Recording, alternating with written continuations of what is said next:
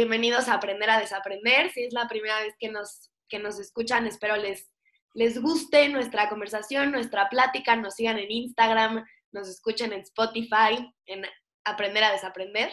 Y para quienes son nuestros clientes frecuentes, auditorio asiduo, pues bienvenidos otra vez. Esperemos les guste este capítulo. Hoy vamos a hablar pues de algo que eh, viene mucho en temática con, esta época eh, de vísperas navideñas y hoy vamos a hablar de depresión navideña. Bueno, Gris, no sé si nos puedas dar una introducción al tema. Claro, hola a todos, gracias por escucharnos.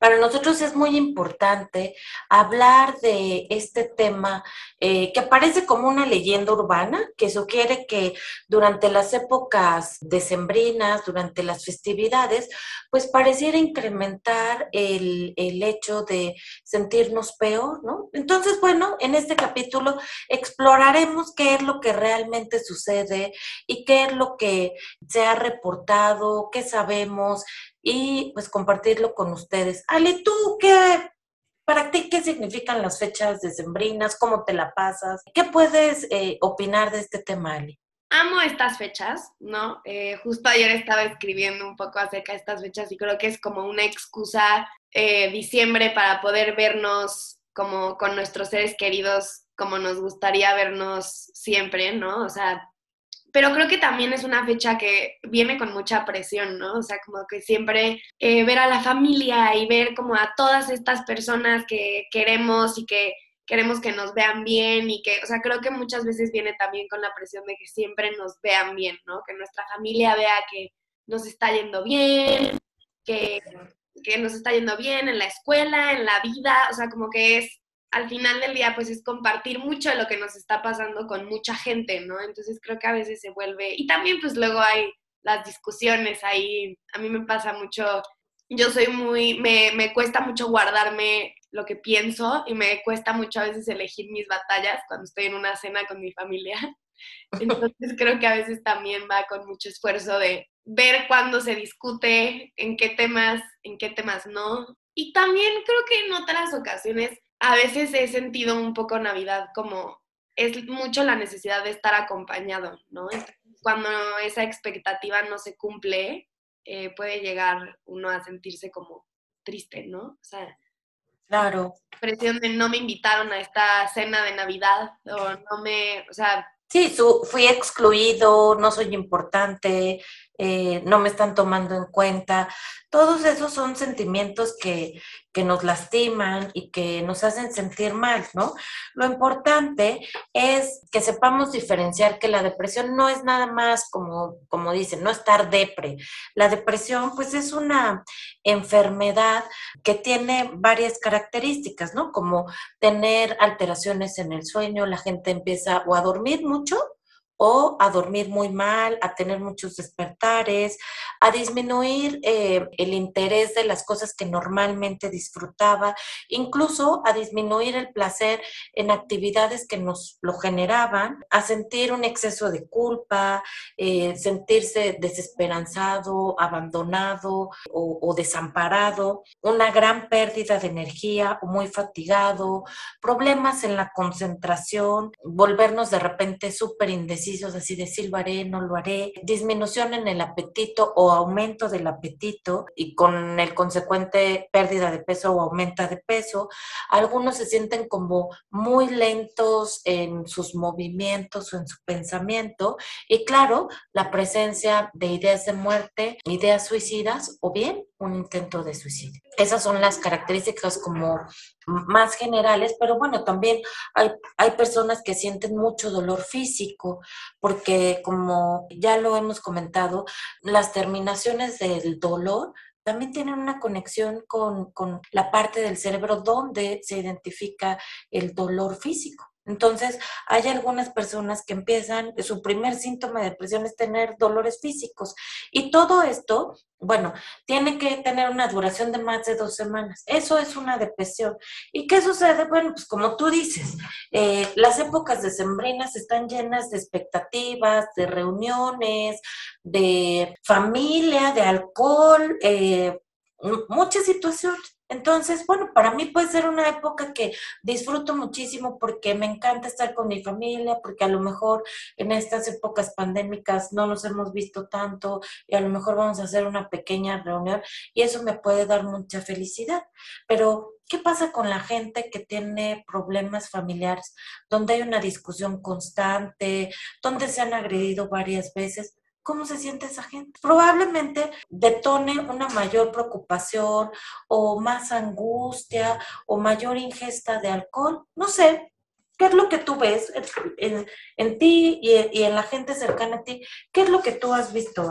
Yo creo que yo a nivel familiar no sufro de, no sufro mucho de esa ansiedad, o sea, creo que yo de verdad disfruto mucho, por, por ejemplo, para mí Navidad es el evento del año, ¿no? O sea, en mi familia es nos arreglamos y, cenamos todos y así, pero creo que pandemia también afecta mucho estas fechas, ¿no? O sea, yo actualmente estoy contagiada de, del cobicho y el no poder, o sea, bueno, para mí más que la ansiedad a lo mejor de ir con mi familia, el no poder pasarla con mi familia me da mucha tristeza, ¿no? Es el segundo año que no la paso con mi familia y como, pues es un sentimiento de, no de sentirme como excluida ni, o sea, no, pero, pero pues sí de tristeza, ¿no? O sea, creo que también, además de esa ansiedad que tú mencionas, mucha gente no puede pasar Navidad con su familia y creo que también de ahí viene como mucho esta depresión que se dispara en esta época del año, porque es el sentimiento de decir, todo el mundo se está juntando y yo no estoy ahí, ¿no? O sea, y creo que eso en pandemia,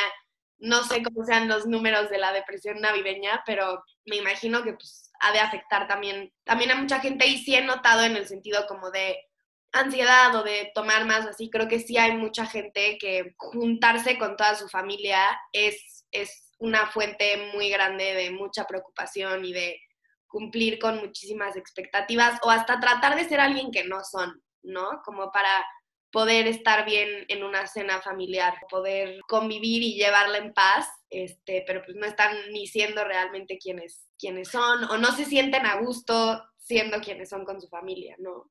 Claro. Sí, probablemente hay este sentimiento de ser juzgado, ser menospreciado, ¿no? Y como dices, es muy interesante que los servicios de atención psiquiátrica eh, aumentan la solicitud de atención para crisis de ansiedad o molestias depresivas.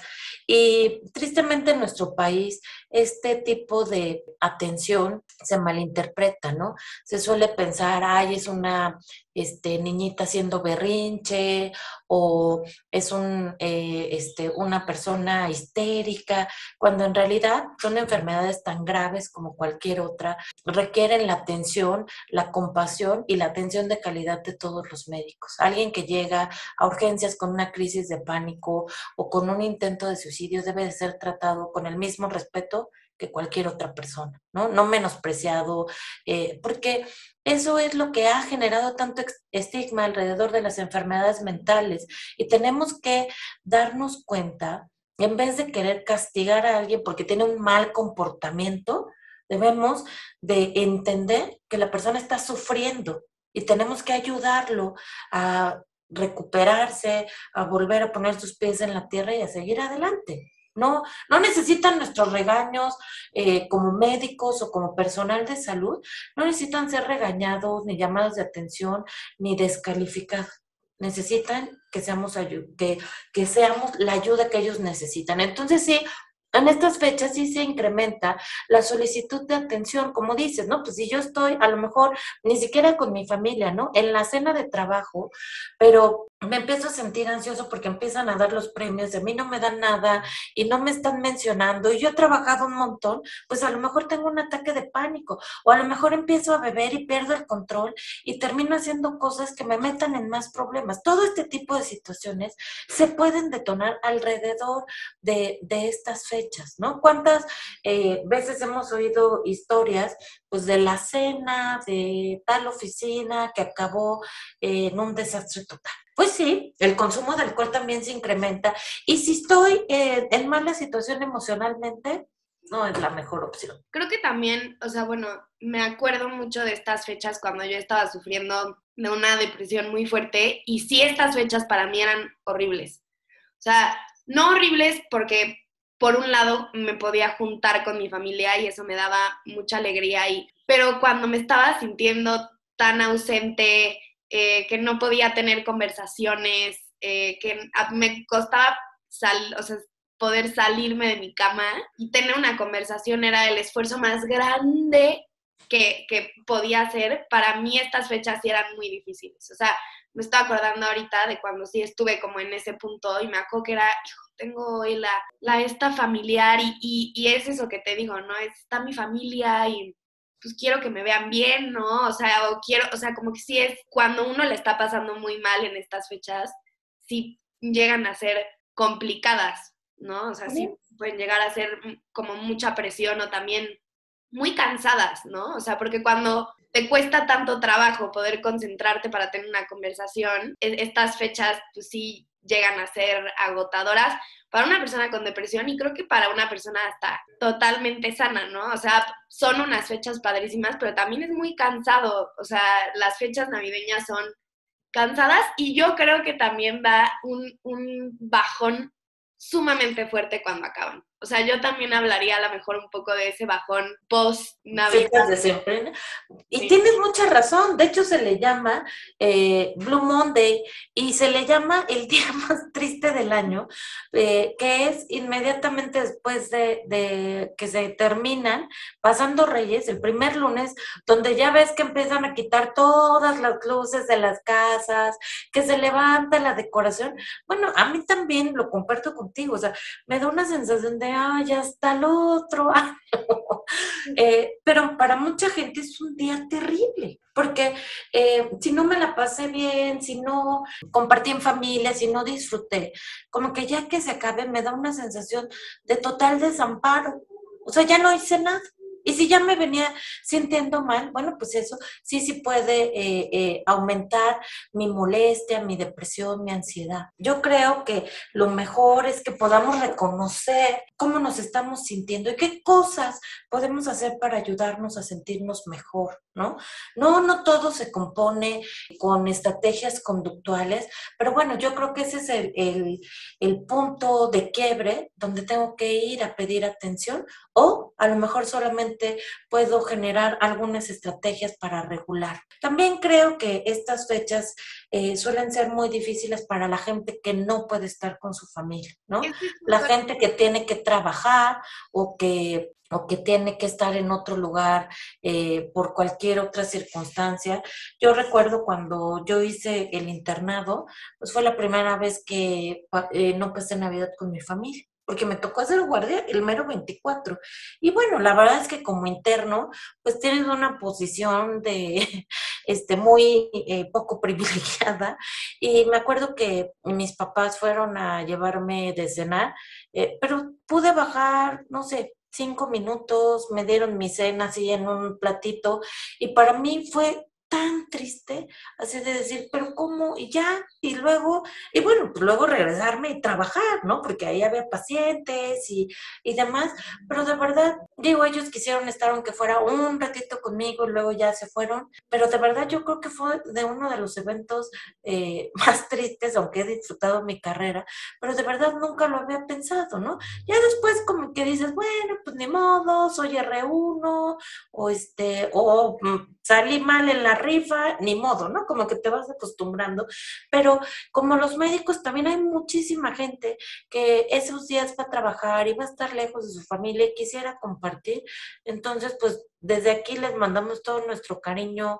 Eh, ojalá sea un día que puedan tener un acompañamiento eh, honesto, sincero y amistoso por el resto de sus compañeros de trabajo, que sea un día tranquilo y que que no la pasen tan mal, porque de verdad son fechas difíciles, ¿no? Claro, y también me pongo a pensar, o sea, creo que yo he sido muy afortunada en que siempre he tenido como una familia y un, núcleo en el que cada vez que es Navidad me puedo juntar y, y, es ese sentimiento de sentirme amada y sentirme, pero pues creo que hay mucha gente que no lo tiene, ¿no? O sea, que no tiene una familia que se junte para Navidad cada año o que no, y creo que también puede llegar a ser muy difícil estas fechas, y más con redes sociales y con todo lo que se comparte, o sea, creo que es una época en la que también la gente comparte como, o sea, yo creo que es el apogeo de la gente compartiendo lo que es lo más bonito de sus vidas en redes, ¿no? O sea, es ese momento en el que todo el tiempo están con amigos y todo el tiempo están con familia y se arreglan para sus cenas y la comida y el tal y el tal. Entonces yo creo que también para la gente que no experimenta así Navidad, ha de ser muy difícil, ¿no? O sea, ha de ser pues una fuente de, pues, no sé, sentirse... Frustrado, ¿no? Sí. Eh, pero también hay que recordar, ¿no? Lo que ya habíamos platicado de, acerca de las redes sociales. Las redes sociales, pues no nos dan la realidad de las personas, ¿no? No hagamos comparaciones injustas con nosotros. O sea, eh, si yo me comparo todo el tiempo con la vida de, mm, no sé, de Jennifer López, ¿no? Que me imagino que ahorita debe estar acá en su super fiesta, ella guapísima y todo, pues probablemente llega un momento en que me haga sentir mal porque yo no tengo su vida, porque no hacemos lo mismo y porque eh, somos dos personas totalmente diferentes. Y probablemente ella no tenga muchas de las cosas que yo tengo, pero eso no se ve en Instagram, no se ve en Facebook, no se ve en Twitter. Entonces, bueno, tenemos que valorar nuestra vida, lo que nosotros somos y ser autocompasivos con nosotros mismos. O sea, me estaba leyendo eh, hace ratito un, ejercicio de autocompasión donde te va diciendo, agradece todo lo que sí lograste este año, ¿no? Lo que eh, sí hiciste. Y creo que en estas fechas que nuevamente se reactiva el COVID, agradezcamos estar vivos primero, ¿no? Y que al final creo que para eso son estas fechas, ¿no? O sea, muchas veces lo confundimos con toda la, lo confundimos con toda la parafernalia de, de lo que es Navidad, ¿no? Y, y como esta comercialización de, de las, de, de, esta época. Y al final es para agradecer, ¿no? O sea, al final es para estar con nuestros seres queridos, para... O sea, creo que muchas veces perdemos de vista que es, pues, apreciar lo que tenemos, punto. ¿No? Y que a lo mejor, como tú dices, si practicamos la autocompasión en estas fechas, pues podemos ayudarnos a, pues a, gozarlas y a, y a, pasarlas de una manera en la que estemos agradecidos y no sufriéndolas. Así es, ¿no? Y que para todos es diferente. Si tú vas a eh, vivir tus fiestas navideñas en petit comité, o solo porque tienes que trabajar, haz cosas que te recuerden eh, la conexión, las conexiones importantes que tienes con otra gente, ¿no? Como hablar con la persona que más quieres, eh, tener fotos de tu mascotita, abrazar a, las personas, bueno, en, en los lugares y eh, adecuados, ¿no? Y cuidando todas las restricciones de la pandemia. Pero bueno, si, si son mi familia cercana, volverlos a abrazar, ¿no? Hay que volvernos a conectar con esas cosas y con esas personas que nos hacen sentir valiosos, ¿no? Aunque mm, me toque trabajar, bueno, hablar con un amigo, con un buen amigo, pues puede ser eh, una de las eh, cosas que me hagan sentir bien, ¿no? Y a lo mejor eso va a cambiar mi día. No sé, llevarme algo rico de comer o tomarme una bebida calientita, así que me haga sentir apapachado por el momento. Pues son las diferentes cosas que sí puedo hacer para ayudarme a sentirme mejor. Si me voy a enfrentar a una familia enojona, criticona o agresiva, bueno, no engancharme en esas dinámicas, ¿no? Decir, yo prefiero no opinar, eh, cambiar el tema de la conversación o abrirme a hacer una dinámica de un juego, ¿no? ¿Por qué? Porque si estamos jugando, no nos eh, involucramos en, en, estarnos peleando. Ay, esa es mi parte favorita de Navidad, los juegos. Pero, pero sí, bueno, yo te platico lo que yo hice el año pasado para sentir como esa conexión. Yo escribí una carta. Yo les escribí una carta de lo que pensé que estaban haciendo cada uno en la cena. Ajá. Y fue muy especial, o sea, me mandaron video y literal, aparte se cumplió como profecía todo lo que estaban haciendo, ¿no? Yo decía, mi tío ahorita está fumando su puro, se están peleando por si se abre la ventana o no, mi mamá y mi tía ya están llorando por mi carta, o sea, como que fue mi manera de, como tú dices, de recordar esas cosas de la gente que, que amo y que quiero, ¿no? Y que estando lejos de ellos me sirvió mucho como para sentirme cerca y cercana a ellos como que no la sufrí tanto porque, no sé, como que me acordé mucho de esos momentos y, creo que también a ellos les ayudó, o sea, creo que pues al final no solo a nosotros nos afecta no poder estar ahí, sino las familias también. Se hace falta, ¿no? Bueno, pues les mandamos un abrazo cariñoso eh, para todos los que nos escucharon. Esperemos que estas fiestas las puedan disfrutar. Si no les gusta, bueno, que queden en casa, duerman temprano y que descansen bien. Eh, pero un abrazo muy afectuoso y esperemos que este, este episodio haya sido de su agrado y que se sientan acompañados durante estas fechas. Gracias. Gracias. A mí me gustaría nada más dedicarle este capítulo a mi mamá y a mi papá, ya que no vamos a poder pasar Navidad juntos este año. Este, los quiero, los quiero mucho y gracias a todos por escucharlos.